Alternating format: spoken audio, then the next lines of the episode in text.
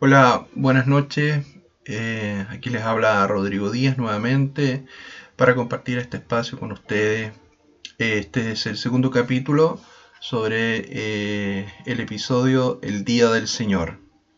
He querido eh, trabajar en esto muy motivado e inspirado por el Espíritu Santo a raíz del escenario que estamos viviendo y, y también eh, no solo a raíz de este escenario que estamos viviendo, todo, todo el mundo, no solo el cuerpo de Cristo en general, sino que todos están siendo afectados por esto, sino que también por la eh, venida de nuestro Señor Jesucristo. Mi anhelo y mi esperanza en el cielo está que esta palabra sea lo suficientemente ungida para que todo aquel que oiga realmente pueda eh, ser bendecido y despertado eh, por amor al nombre de nuestro Señor Jesucristo, para que esta iglesia se pueda levantar en Chile, para que la iglesia pueda despertar en Chile, que la iglesia de Chile realmente pueda abrir sus ojos de tanto tiempo de haber estado durmiendo, estando distraída por el mundo y por las cosas del mundo, y la carne y la vanidad, ¿no es cierto?, de la vida, eh, con eh, la esperanza de que la piedad y la misericordia de Dios nos permita realmente actuar en tiempo. Primero que todo, oraré para que su presencia esté aquí. Ya he preparado este tiempo en el Señor, así que más bien estaré orando por todos los oyentes y que esta palabra pueda llegar al corazón en cada uno de ustedes. Señor Jesús, te doy gracias por este espacio, por este tiempo. Gracias por el privilegio de poder estar en pie, gracias a ti por el sacrificio de la cruz, por eh, tu precio alto que pagaste por nuestro rescate, nuestra libertad, y habernos comprado en, la feria de los esclavos y con tu sangre haber pagado el precio completo de nuestra salvación. No solo perdonaste nuestros pecados, sino que estableciste de manera absoluta, Señor, el ser lavado y limpiado y justificado por tu gracia. Gracias Espíritu Santo. Oro Padre en el nombre de Jesús y por amor a tu nombre, que todo aquel que oiga este mensaje, Señor, sus ojos puedan ser abiertos y puedas tú, Señor, tocar sus corazones conforme a tu bendita piedad, a tu corazón misericordioso y también, por supuesto, por tu amor, amor a ti mismo y amor por tu pueblo, Señor. En el nombre de Jesús, a ti la honra y la gloria por los siglos. Amén. Bueno amigos y queridos oyentes, eh, en esta ocasión solamente hacer rápidamente un repaso del capítulo anterior del Día del Señor. Eh, les había compartido lo que Dios me estaba inquietando por los acontecimientos que se aproximan y la forma en la que necesitamos estar preparados. El versículo que yo cité, el pasaje bíblico, está en, en 2 Tesalonicenses, capítulo 2, ¿sí? Eh, el cual dice lo siguiente, que no os dejéis mover fácilmente de vuestro modo de pensar, ni os conturbéis, ni por espíritu, ni por palabra, ni por carta, como si fuera nuestra, en el sentido de que, en el, sentido de que el día del Señor está cerca. Entonces, eh, basado en esto, di varias eh, advertencias, ¿no es cierto?, respecto a lo que vamos a estar viviendo, porque efectivamente en el versículo 3 dice claramente que nadie os engañe en ninguna manera, en ninguna manera, porque no vendrá eh, sin que antes venga la apostasía. Se refiere eh, cuando dice en ninguna manera, porque no vendrá el Señor, a eso está refiriendo la venida del Señor, sin que antes venga la apostasía y se manifieste el hombre de pecado, el hijo de perdición. El punto que yo había con ustedes compartido con mucho temor y temblor es que efectivamente ese tiempo va a venir y el Señor va a venir a juzgar porque el anticristo va a desplegar un poder engañoso tal que, como dice la palabra, incluso si es necesario, va a engañar hasta los escogidos. Entonces, eh, lo que yo quiero transmitir en esta hora, en el mismo contexto de este versículo, pero ahora nos vamos al capítulo 1 de 2 Tesalonicense, para entender eh, eh, y comprender el juicio de Dios, de por qué Dios va a juzgar. Y como bien dice el, versículo más adelante, en 2 Tesalonicense, ¿no es cierto?, capítulo 2, de que efectivamente no solo Anticristo va a enviar este poder engañoso donde todos van a ser afectados si realmente eh, no guardan la fe, ¿no es cierto?, no guardan el amor por sobre todas las cosas, ¿sí? más adelante voy a compartir esto muy rápidamente, porque efectivamente vamos a estar vulnerables, solamente aquellos van a estar vulnerables que eh, no guardan la fe y el amor por el Evangelio de amor, ¿no es cierto?, de nuestro Señor Jesucristo. Porque el texto lo dice eh, muy claramente. Eh, ¿a, qué nos referimos? Solo para recordar, no nos olvidemos que yo les leí, dice acá en el verso 11, de segunda de Tesalonicenses capítulo 2, dice el verso 11, dice, por esto Dios les envía un poder engañoso para que crean la mentira, este engaño del anticristo. Y el, y el 12 sentencia, a fin de que sean condenados todos los que no creyeron a la verdad, sino que se complacieron en la injusticia. Es duro esto, es muy duro y, realmente lo que nos tiene que provocar es un temor y temblor genuinos en el espíritu. Pero lamentablemente la realidad de la iglesia, según como lo está viendo Dios, eh, no solo por lo que Dios me ha mostrado a mí en visión, lo que me ha dicho a mí, sino que también compartiendo con otros hombres y mujeres de Dios que también Dios les ha hablado, ¿sí? porque aquí la profecía no tiene exclusividad ni tampoco infabilidad, no, somos infalibles. Sin embargo, las cosas se han ido confirmando en donde efectivamente el estado de la iglesia está de mal en peor. Em, sin embargo, sí sabemos que va a venir una manifestación de los hijos, ¿no es cierto? Eh, y de la creación. Eh, por lo tanto, sí hay esperanza. Pero acá el contexto de lo que yo quiero compartir con ustedes tiene que ver justamente del cómo debemos prepararnos y sobre qué debemos perseverar y persistir, querido hermano. Porque va a ser duro, los tiempos que vienen son duros, son más allá de nuestra imaginación, son, van más allá de nuestras capacidades para poder imaginar. Eh, yo creo que estas realidades van a superar toda ficción de lo que tú y yo hemos visto en películas, relatos, libros, etcétera, etcétera.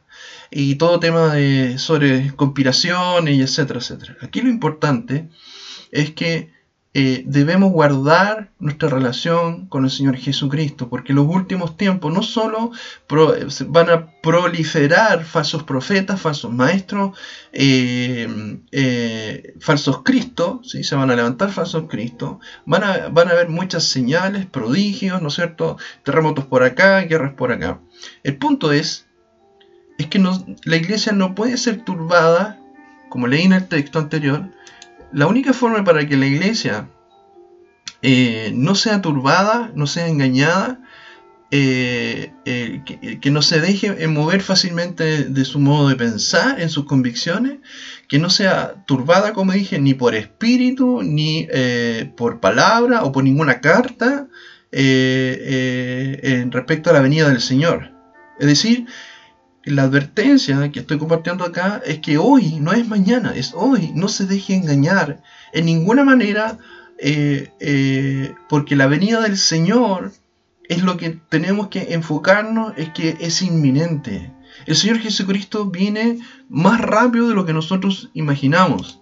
Él, él vive en la dimensión de la eternidad y nosotros estamos gobernados, ¿no es cierto?, por un cronos, un tiempo, ¿no es cierto?, horas, minutos y segundos. En cambio, está en la eternidad y en un, menos de abrir y cerrar de ojos, el Señor se va a manifestar. El punto es, y esto es lo que hoy quiero compartir, es cómo podemos ser fortalecidos en el amor y la fe, porque va a ser la única forma de que tú y yo podamos perseverar en el Señor, perseverar eh, eh, en la fe, en el amor, por medio de persistir, ¿no es cierto?, en esta intimidad con el Señor Jesucristo.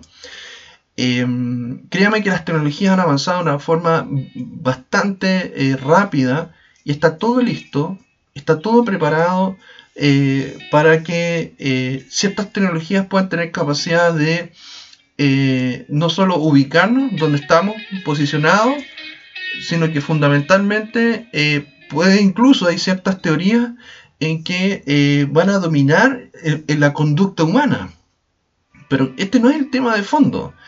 Eh, se dicen muchas cosas, pero lo que yo quiero compartir en esta hora, eh, eh, con mucho temor y temblor, porque efectivamente vamos, a, vamos a estar frente a un gran engaño, una gran mentira, y este poder que Dios va a enviar es para que justamente crean en la mentira, y si tú y yo no estamos parados sobre la roca, y fortalecidos en este amor, donde está, nuestra fe esté sostenida por este amor, vamos a caer. Esa es la realidad. En eso quiero ser sumamente práctico y no quiero perderme ni diluirme en otro tema que no sea el que si nosotros no nos fortalecemos en amor en la fe, créanme que desgraciadamente vamos a no vamos a partir al reino de los cielos, sino que al infierno. Entonces, eh, primero quiero eh, establecer, digamos, de acuerdo a la palabra, eh, un, una, un, escenario en el cual Jesús dice en Mateo 24:12 lo siguiente, así como Cristo dijo, y por haberse multiplicado la maldad, el amor de muchos se enfriará. Yo no voy a, profundizar más en esto porque está más que claro. Usted es cosa que mire a su alrededor y vea que realmente eh, eh, la violencia, el crimen, la delincuencia, los asesinatos, eh, eh, la maldad se está multiplicando. No es algo del mañana, esto se está multiplicando ya, ahora. Efectivamente, eh, nunca Chile había vivido, vamos a hablar localmente, pero si usted ve en las redes las noticias de medios de comunicación y de noticias serios, no fake news, ¿no es cierto? O noticias truchas, efectivamente la tasa de el crimen y la maldad ha crecido de manera exponencial. Y en Chile, efectivamente, nunca habíamos tenido carteles de droga. Microtráfico, está bien. Los niveles de corrupción en Chile son eh, eh, terribles. Terribles delante del Señor. Si pensemos cada vez que cuando está ocurriendo esto, este es el tiempo donde la iglesia se debe levantar con una voz profética todo aquel que realmente entienda que la sangre no, no, puede ser sobre él o ella, porque Dios le está inquietando en oración, en ayuno, ¿no es cierto?, en, en, una intercesión justamente para que Dios pueda intervenir. Porque créanme hermano que Chile está en una situación crítica. Entonces, em, cuando Jesús dice esto, efectivamente el amor de la, de la coinonía, este amor ágape en medio del cuerpo de Cristo también se va a ver afectado. Jesús no está hablando de, a nivel global solamente, sino que también muy particularmente dentro de la iglesia. Y desgraciadamente eh, el cumplimiento está.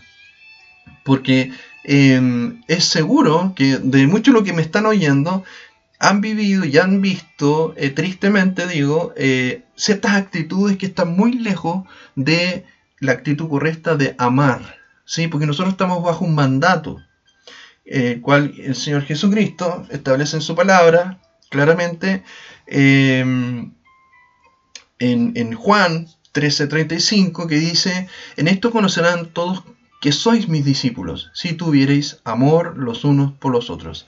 Si tuvierais amor los unos por los otros. La pregunta y la reflexión hoy, en el lugar donde tú te encuentras, donde tú te congregas, eh, en el día a día, cuando llamas a tus hermanos, cuando tú compartes con tus hermanos, cuando tú adoras con tus hermanos, se está realmente viviendo un amor ágape, fruto de, la, de tu relación, de mi relación con, con el Dios viviente. No impulsada por una emoción ni sentimiento, sino que realmente esto es un amor genuino de parte de Dios en expresar el respeto, el reconocimiento de mi hermano y de bendecirlo y no tener la actitud contraria, ¿no es cierto? Que de hecho de eso tiene juicio condenación de parte del mismo Señor. Eh, porque efectivamente lo que ha ocurrido en Chile es un enfriamiento tal que no lo resiste ninguna liturgia, tampoco no lo resiste eh, ni congresos ni seminarios que en el fondo todo se ha ido transformando en algo tan frío, donde ni siquiera está la presencia del Espíritu Santo, diciendo de que Él es el vicario de Cristo aquí en la tierra, el único representante de Cristo en la tierra es el Espíritu Santo. Él no ha tomado el lugar de Jesucristo, solo es el representante, nuestro consolador, el que nos guía a toda verdad, a toda justicia. Por lo tanto, hay una situación compleja respecto a eh, la actitud de cómo reflejamos y damos testimonio del amor de nuestro Dios hacia nuestros hermanos.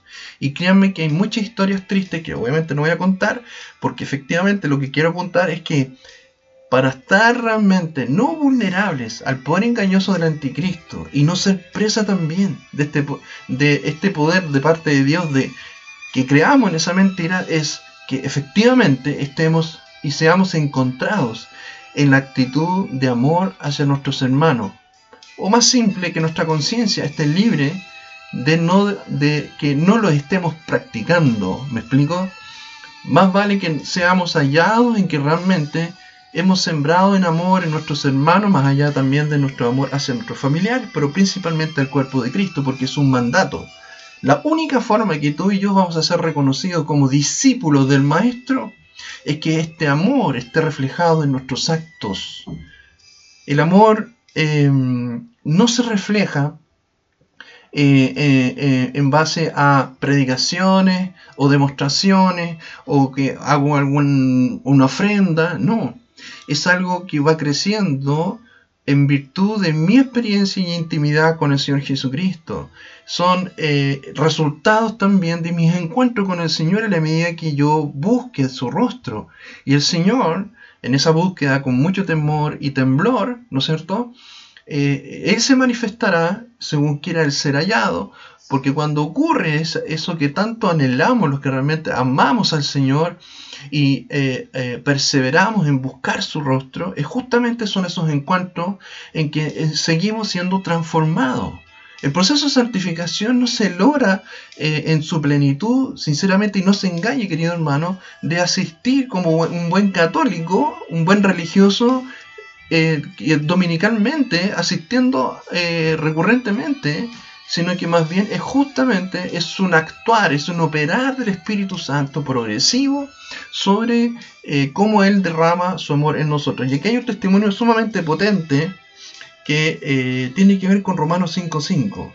Para todo aquel que tiene problemas de entender de que no tiene, si es un hijo de Dios y no entiende que ese amor ya vive en él, Romanos 5.5 nos declara lo siguiente, porque el amor de Dios ha sido derramado en nuestros corazones por el Espíritu Santo que nos fue dado.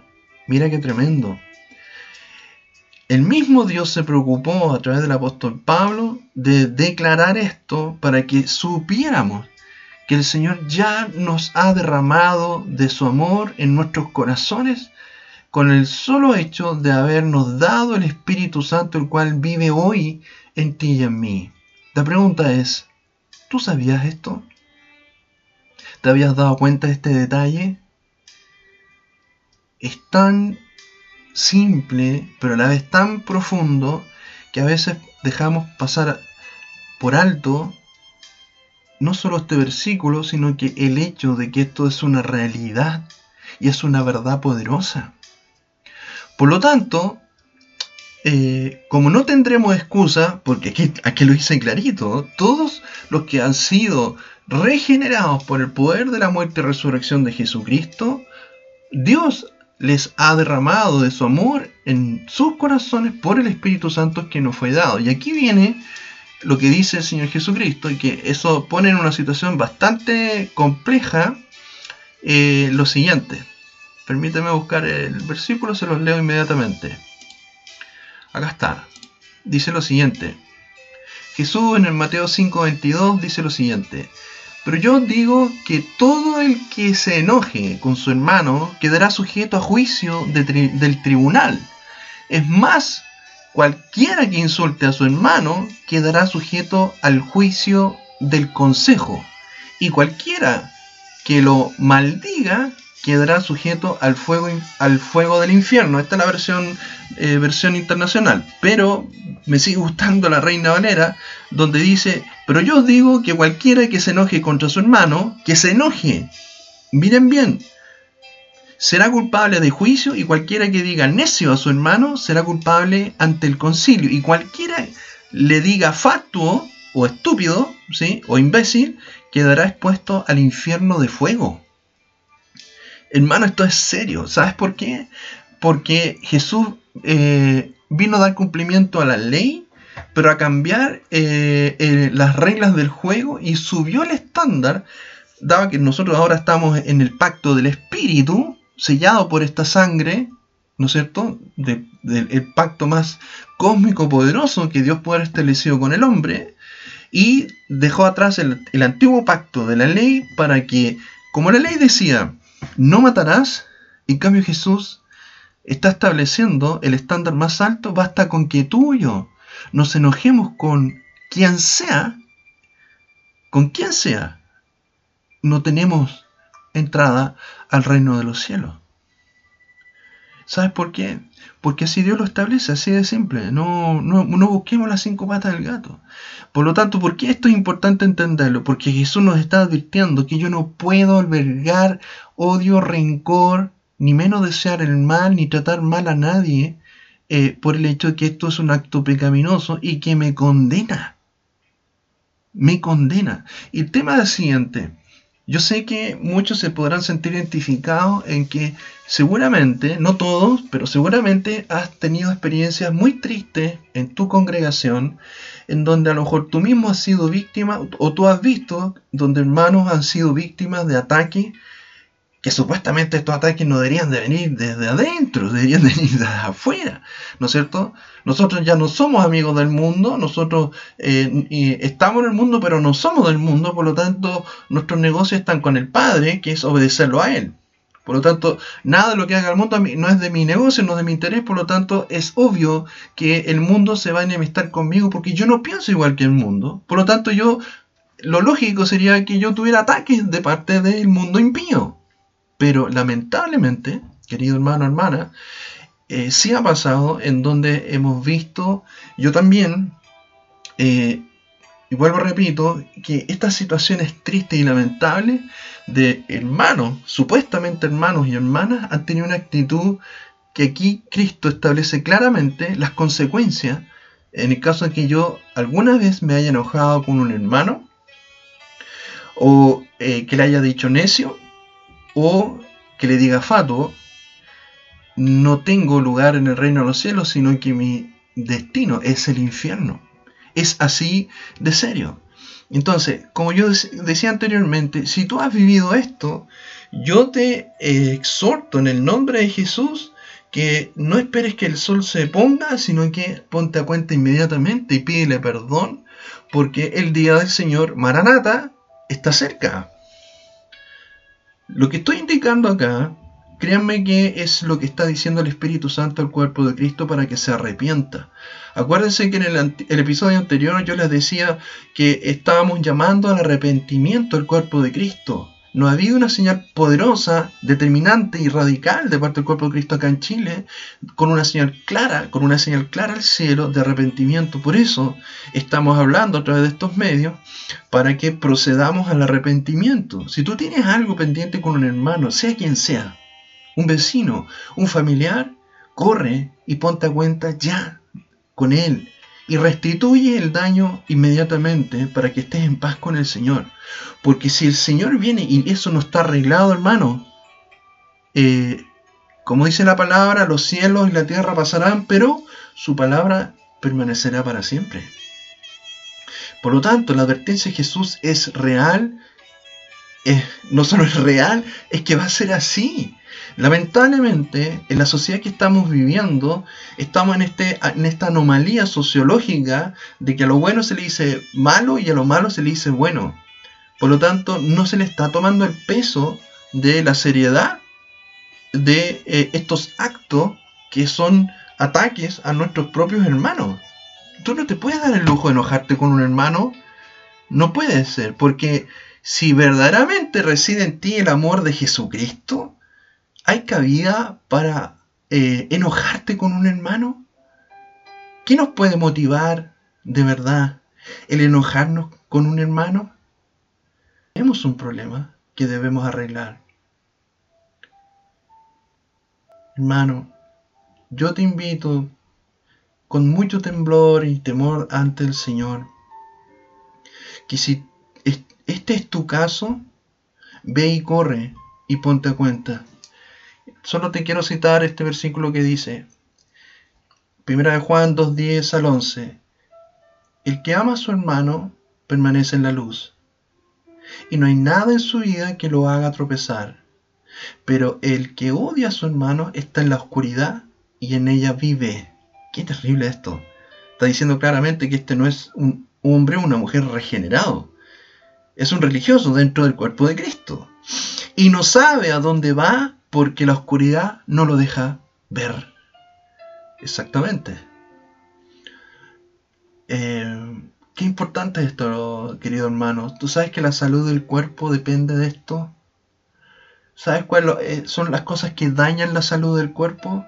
Uno de los elementos que más daña a la calidad y la salud de la vida del cuerpo de Cristo es justamente este es uno de los elementos.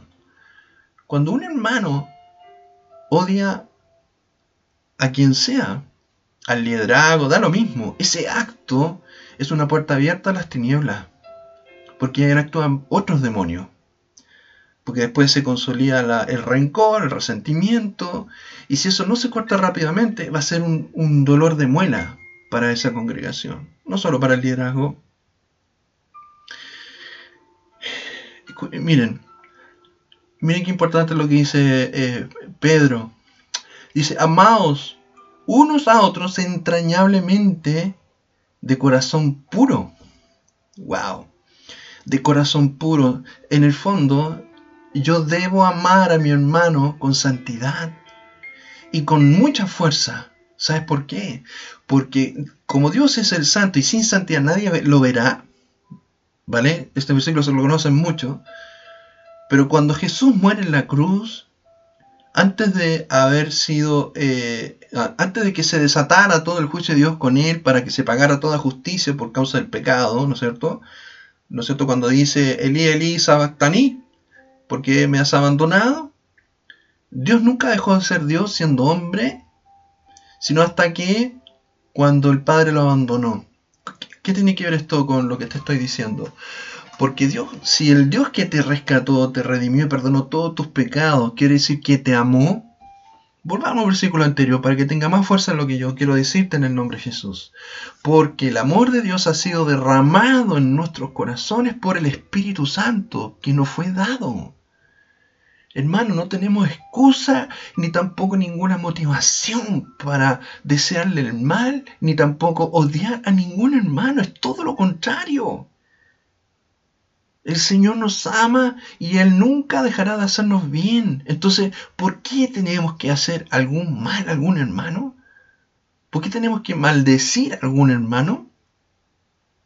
Y no solo eh, es un tema de palabra, es una actitud. Es una actitud, es algo que tú sabes que no es correcto. Me refiero a, esa actitud que muchas veces cuando pasa el hermano ni lo saluda y, y tu aspecto, tu actitud transmite un rechazo. Eso es una maldición. Las maldiciones no solamente se verbalizan, se actúan. Por lo tanto, temamos al Señor y arrepintámonos y corramos al trono de la gracia inmediatamente. Y, miren qué potente es lo que dice Juan y lo advierte, y muy en contexto lo que le estoy compartiendo sobre el día del Señor. Y ahora, hijitos, permaneced en Él, para que cuando se manifieste tengamos confianza para que en su venida no nos alejemos de Él avergonzados. Primera de Juan 2.28. Qué importante esto. Porque efectivamente el Espíritu Santo está tan preocupado del cuerpo de Cristo, créelo, créelo de todo tu corazón, el Espíritu Santo nos ama entrañablemente, que Él se está preocupando de presentar a la novia sin mancha, sin arruga, sin absolutamente nada que se avergüence ante la presencia del príncipe de la paz cuando se manifieste. Entonces, el amor es uno de los elementos principales para prepararnos, por lo tanto, eh, como lo dije en el anterior episodio, efectivamente hay que buscar el rostro de Dios para ser transformados y seguir en el proceso de santificación, en la formación del carácter de Cristo en nosotros, porque solo en Él reside ese amor con el cual podemos realmente hacer el bien y bendecir a nuestros hermanos y no tratarlos como el mundo se trata a sí mismo. Recuerda, nosotros estamos en el mundo, pero no somos del mundo, no pertenecemos aquí. Por eso se hace fuerte, no acumulemos tesoros aquí en la tierra, sino en el cielo, porque es ahí realmente nuestro destino, ahí está nuestro hogar, ahí está nuestro hogar. Entonces, em, qué importante es amarnos unos a otros entrañablemente, de corazón puro, como dice Pedro. Qué importante es que demos testimonio que sí somos realmente discípulos, si tuviéramos amor los unos a los otros. Qué importante es permanecer en Él, para que cuando Él se manifieste, tengamos la confianza y no nos alejemos avergonzados por haber no amado, sino que haber odiado a algún hermano. Esto es serio, esto determina el cielo o el infierno. Yo no te quiero engañar, la palabra no nos va a engañar. El Señor habla de la verdad. Él es la misericordia y la verdad a la vez en el mismo tiempo. Entonces, eh, lo que yo te he comentado está muy en contexto con Romanos 5.5 para que entendamos que el amor de Dios nos fue derramado en nuestros corazones por el Espíritu Santo que nos fue dado. Porque los tiempos que estamos viviendo, si nosotros no buscamos su rostro para que el poder de la resurrección de Jesucristo, por el cual seamos vivificados en el Espíritu, porque estamos en el pacto del Espíritu, tú te vas a perder, nos vamos a perder y seremos engañados por el anticristo. Si tú no tomas en serio esto hoy, no mañana, hoy, créeme que será muy triste el desenlace. Y el desenlace no es temporal, es eterno, donde el, el rechinar de dientes es terrible. Entonces, en resumen, para pasar al tema de la fe, el, amor no se verbaliza, ni se teoriza o predica, se vive según el estándar de Jesucristo. Eh, y por otro lado, con millones, a, pesar de que con millones de seminarios y congresos, el cuerpo de Cristo no se reviste del amor del Padre. El verdadero amor, el verdadero amor ágape se vive y se practica teniendo una experiencia con Jesucristo es buscando su rostro, es buscando su presencia, que tu lámpara eh, sea llena del aceite, porque todo eso está basado en, el amor del Padre, porque el acto del sacrificio de Cristo fue por amor. como bien hemos leído tantas veces de estos posts tan bonitos, ¿no es cierto? Que los clavos no fueron los que sostuvieron el cuerpo de Cristo, sino que fue su amor. ¿Qué mejor forma de entender de por qué tenemos que amar a nuestro hermano? Em, Muchos son los que han vivido eh, eh, tristemente como una primera comunión sobre esta enseñanza respecto al amor. Cuando la palabra nos da testimonio que ha sido derramado, ¿no es cierto?, el amor del Padre en todos aquellos que han sido verdaderamente regenerados y buscan el rostro de Dios para humillarse y negarse a sus personales deseos y morir a todos sus egoísmos ocultos. Son muchas cosas que nosotros tenemos que hacer. Y la única forma más práctica eh, en vez de buscar videos, en vez de buscar palabras de hombre, en vez de leer incluso hasta la palabra sola, sin buscar la presencia de Dios, eso es totalmente inútil.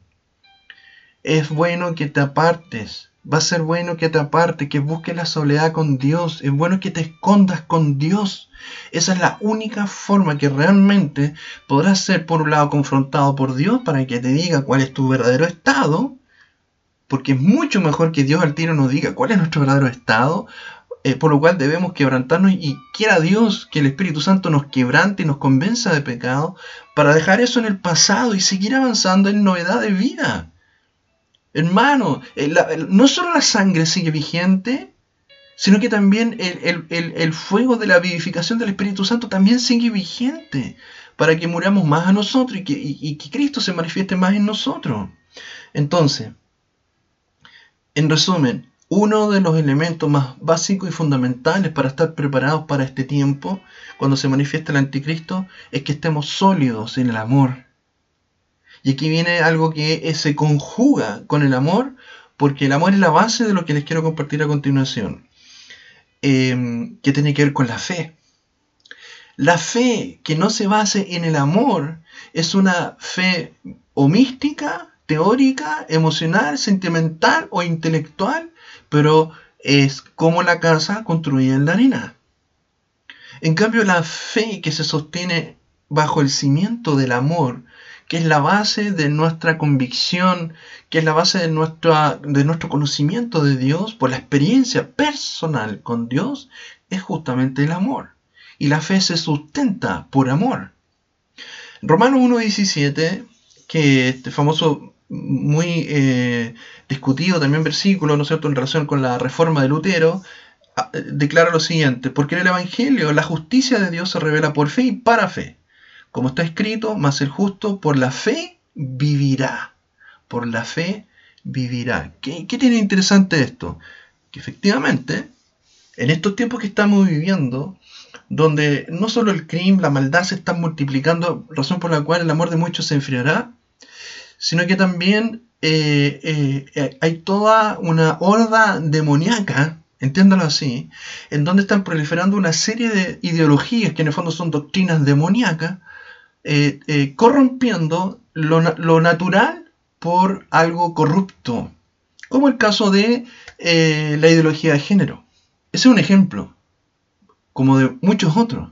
Está ahora, hoy está siendo tan bien aceptado el homosexualismo, el lesbianismo, eh, que en el fondo todo este es el escenario ideal para que tengamos una nueva versión de una Sodoma y Gomorra, créanlo. Porque esto es lo que se está estableciendo, estos son los cimientos del mundo caído. En cambio, la iglesia del Señor, sus cimientos son el amor y la fe por la obra de Cristo, por el amor, como bien dice Juan 3:16, ¿no es cierto? Y Dios amor, amó tanto al mundo que dio a su Hijo unigénito Jesucristo. Amor, ahí está, el amor de Dios. Entonces tu fe tiene que ser eh, el motor de la fe, es el amor. No hay otro eh, argumento más potente y poderoso, porque de hecho muchos han hecho cosas por amor. Pero no es el punto que quiero hablar ahora, sino que la fe es lo que más nos interesa en este momento. La fe eh, no se vive ni se debe sostener en base a reglamentos y dogmas religiosos, eso no nos vamos a perder, Tampoco la fe puede sostenerse eh, por la erudición de hombres en la palabra, porque efectivamente en el mundo entero hay muchos hombres y mujeres que son realmente unos eruditos, bien por ello, pero la fe no puede estar sostenida para seguir a hombres que conocen la palabra y el derecho y con un montón de experiencia, cuando en realidad la fe, ya lo dije, se debe basar en el amor. El amor que es tu testimonio, mi testimonio de que hay un Dios viviente real que lo estás conociendo tú y yo. Y eso nadie te lo puede quitar. Eso es irreemplazable, a no ser que tú lo rechaces, que esa es la apostasía. También la fe no puede ni debe sostenerse en base a misticismo ni a decretos terrenales, que está como de moda hacer estos famosos decretos.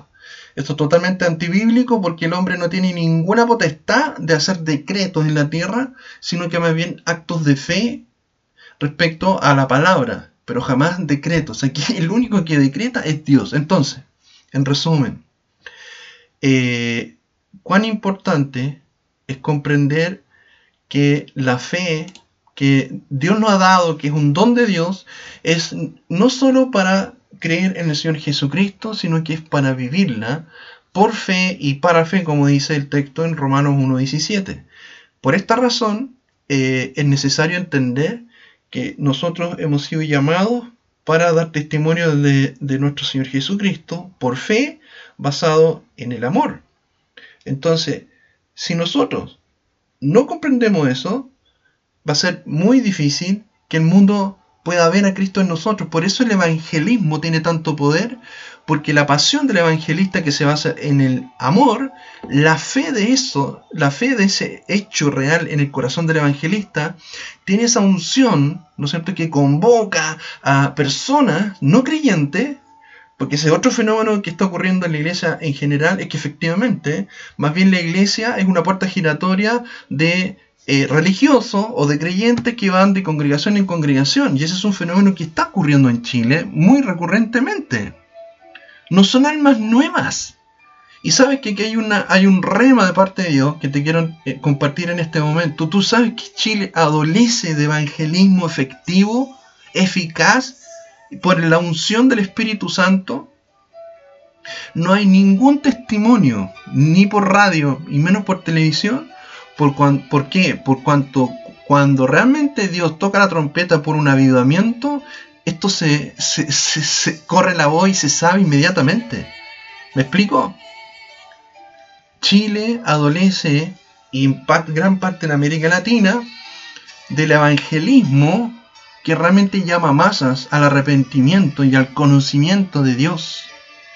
Es por eso que el estado en que se encuentra la iglesia es tal que no tiene ni una autoridad para predicar de un Cristo más bien religioso de púlpito y dominical en vez de predicar de un Cristo personal, íntimo y que es el resultado de mi intimidad permanente, persistente, de, basado en el amor y como resultado de esa búsqueda de mis encuentros y experiencia con Dios, estoy creciendo en ese amor por causa del conocimiento de Dios, porque eh, no podemos negar en esto que toda persona que tenía un testimonio y que tenía una experiencia con el Señor Jesucristo, no estoy hablando solamente de la conversión, estoy hablando de las continuas experiencias que uno puede tener.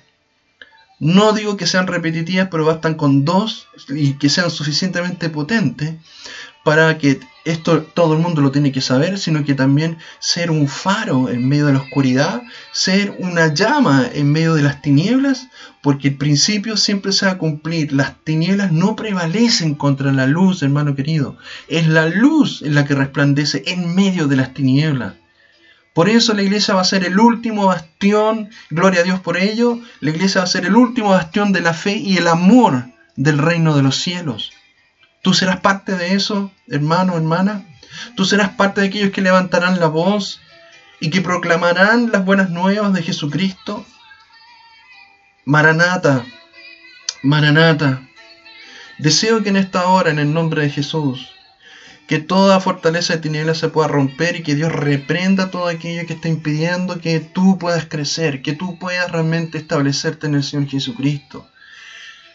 Eh, ruego para que esta fe se pueda sostener y se pueda guardar por amor al Salvador, en una persistente intimidad con todo temor y, y con todo temblor y temor genuinos en el nombre de Jesús. Oro para que eh, tú que me estás oyendo realmente recapacites en la situación que te encuentres y puedas sacudir tu espíritu, porque estamos en el nuevo pacto del espíritu, no de la ley, Estamos bajo la gracia por causa del pacto del Espíritu que nos vivifica, sabiendo que la letra nos mata. Por eso el amor de Dios se derramó en cada uno de sus hijos por el Espíritu Santo que nos fue dado.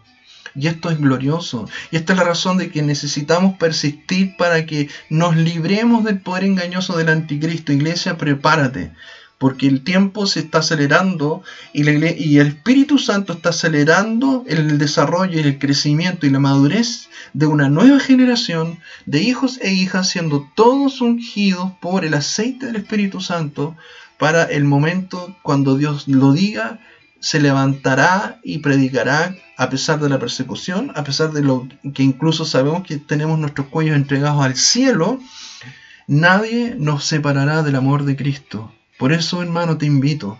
Arregla hoy lo que está pendiente. No te des el lujo de enojarte, ni tampoco de tratar de imbécil, ni estúpido, ni menospreciar a ningún hermano. Porque Jesucristo si nos escogió, no mereciéndolo, ¿quiénes somos nosotros para tener ese tipo de actitudes? Porque esto viene de tinieblas. Por eso este llamado al arrepentimiento. Arrepintámonos, arrepintámonos, arrepintámonos antes que sea tarde. Yo te llamo en el nombre de Jesús para que realmente seamos convencidos de pecado y que tornemos nuestro rostro a nuestro Señor Jesucristo. Si nuestro corazón estaba en el mundo, si nuestros intereses no estaban em, eh, en Cristo, recuerda que lo que dije en el primer episodio era que si tú has puesto a Dios en el segundo lugar, tu pecado es idolatría. Razón por la cual Saúl fue menospreciado por Dios y fue ¿no es cierto?, eh, eh, cambiado reemplazado como rey por eh, David. No sea que tu salvación tú la pierdas por menospreciar la preciosa sangre, el, el, precioso amor de Dios por la cual fuiste salvo y rescatado de esta generación del mal, esta generación de impío. Oh bendito Espíritu Santo, en esta hora oro en el nombre de Jesús por todo lo que están oyendo, para que realmente ellos puedan entender este mensaje. Solo tú, Espíritu Santo, puedes abrir sus mentes, sus corazones, Señor. Te ruego, Padre, todo aquel que oye, Señor, si está enfermo, sánalo en el nombre de Jesús. Si está enfermo del alma, que por el poder de tu Santo Espíritu pueda ser sanado, Señor. Te ruego que si alguien de los que están oyendo ha tenido una situación y está pendiente de arreglarse con algún hermano o hermana, Señor, ah, dile que corra, que corra el trono de la gracia, que se ponga cuenta y restituya el daño que haya provocado en el nombre de Jesús. Por amor a tu nombre te lo pido. Señor, bendigo la vida de todos los que oyen en el nombre de Jesús, que tu unción se haga presente en este audio, en ese lugar, en esa habitación, en ese trabajo, Señor, en la micro, en el metro, Señor, en los aires, en el nombre de Jesús. Que esta palabra llegue sazonada por ti, que esta palabra llegue al corazón, Señor. Y si hay insuficiencia de amor, se tú llenando esos espacios, Señor. Primero, con, quebranta nuestros corazones, quebranta nuestro espíritu, Señor, para empezar a gemir de corazón. No permitas que tu pueblo se pierda, Señor. Sabemos que los tiempos son malos y que las cosas van a empeorar. Sin embargo, Señor, tú nos has prometido que tú eres nuestra esperanza, nuestro sostén, nuestra roca firme, nuestra torre fuerte. Por eso te pido en esta oración que tengas piedad y misericordia de nosotros en el nombre de Jesús, por amor a tu santo nombre para que realmente la iglesia sea victoriosa en los tiempos de persecución, victoriosa en los tiempos de dificultad, victoriosa en los tiempos de tentación. Señor, libra a tu pueblo de la condenación eterna, líbranos, Señor, de la condenación eterna. Señor, no nos menosprecies ni rechaces, Señor, estamos aquí con un genuino corazón para que en el amado podamos ser aceptos, Señor, y tú nos sanes. Padre, todo hermano, hermana que haya sido herido profundamente, por ineptitud, por negligencia o por el pecado de odiar, maldecir y tratar inapropiadamente a ese hermano hermana, Señor, sánalo tú, Espíritu Santo. Sánalo tú en el nombre de Jesús. Restituye, Señor, sana, Señor, su corazón, sus emociones, sus sentimientos, su intelecto, Señor. Tú eres el único que puede hacerlo, Padre Celestial. Señor, quebranta toda congregación que está en un círculo vicioso de un ritual religioso, Señor, y que realmente no te aman en espíritu y en verdad. Señor, eh, libra, Señor, a tu pueblo de todo manto de religión. Sé tú quitando este manto de religión sobre ellos en el nombre de Jesús. Yo profetizo por el poder de tu Santo Espíritu Espíritu, en el poder de tu sangre, Señor, que se levanten nuevos hermanos y hermanas, Señor, esta nueva generación, esta pequeña manada, Padre, que están apasionados por ti, enamorados por ti, Señor, en este nuevo tiempo, porque siempre tú haces las cosas nuevas, Espíritu Santo, tú eres novedad de vida, tú eres la lluvia temprana y tardía, Señor, tú siempre cumples, Padre, haznos obedientes a tu palabra, haznos celosos por ti, Señor, en el nombre de Jesús.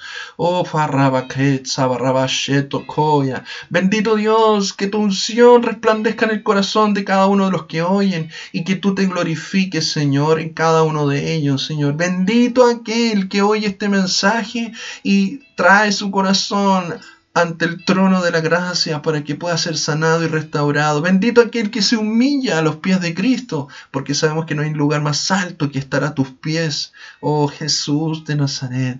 Te suplicamos, Adonai Melech, Tú eres el eterno Dios, el alfa y el omega. Señor, traspasa nuestras vidas con tu amor. Vuelve a restaurar y refrescar ese amor que tú ya nos derramaste, Señor, en aquellos que quizás están viviendo un desierto espiritual. Señor, llévalos nuevamente a ese desierto, pero contigo, Señor, que ahí puedan ser sanados, sean discipulados, sean eh, corregidos y enderezadas sus veredas, Señor, en el nombre de Jesús. Tú eres nuestro Maestro, tú eres nuestro sanador, Señor.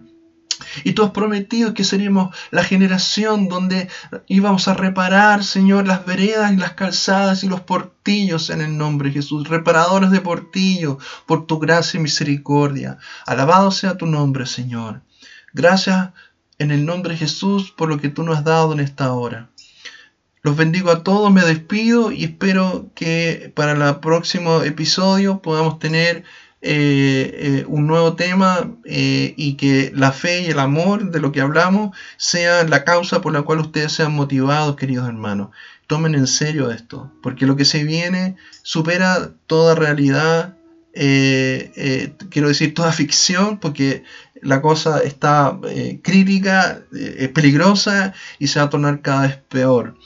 Estén apercibidos, crean en el Espíritu Santo. Él sigue orando y conduciendo a su pueblo, a su novia, hacia las bodas del Cordero. Créalo, no le crea al hombre. No le crea al hombre, no ponga por fuerza eh, la fuerza de hombre, ni menos tampoco su confianza en ningún hombre, porque eso, en eso hay maldición. Te bendigo, shalom, y que el Señor esté contigo siempre. En el nombre de Jesús. Amén.